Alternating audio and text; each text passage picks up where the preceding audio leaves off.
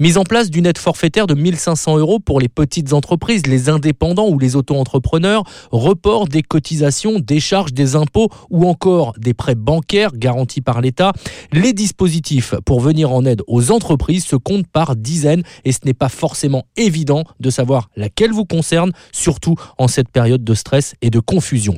Évidemment, vous avez une multitude de questions en tant qu'indépendant par exemple. Puis-je bénéficier de ce report d'impôt De quelle manière? Si j'ai entreprise un peu plus importante, dois-je continuer malgré tout à déclarer ma masse salariale? Et si mon activité ne reprend pas à l'issue du confinement, comment vais-je m'en sortir? Voilà toutes ces questions, en tout cas certaines de ces questions qui remontent régulièrement. Mais rassurez-vous, les réponses sont à portée de main.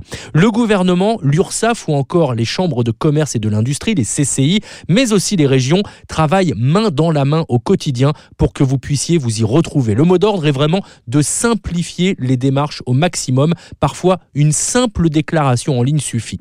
Alors pour vous en sortir, allez sur le site que vous utilisez habituellement, comme le site de l'URSSAF. Des rubriques spéciales coronavirus ont été mises en place avec un système de questions-réponses et sont actualisées en temps réel en fonction des annonces gouvernementales. Des fiches pratiques détaillant chaque cas de figure sont également à votre disposition sur le site du gouvernement.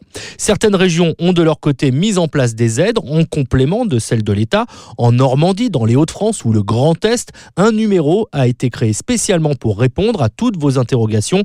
Rendez-vous sur le site des CCI régionales ou départementales pour le trouver et n'hésitez pas à les solliciter au moindre doute. Notez aussi que les Hauts-de-France ont édité un document unique recensant toutes les aides et les démarches. Pour finir, rappelons que les dispositifs sont réservés aux entreprises qui en ont le plus besoin. Le ministère de l'Action et des Comptes publics l'a encore souligné cette semaine.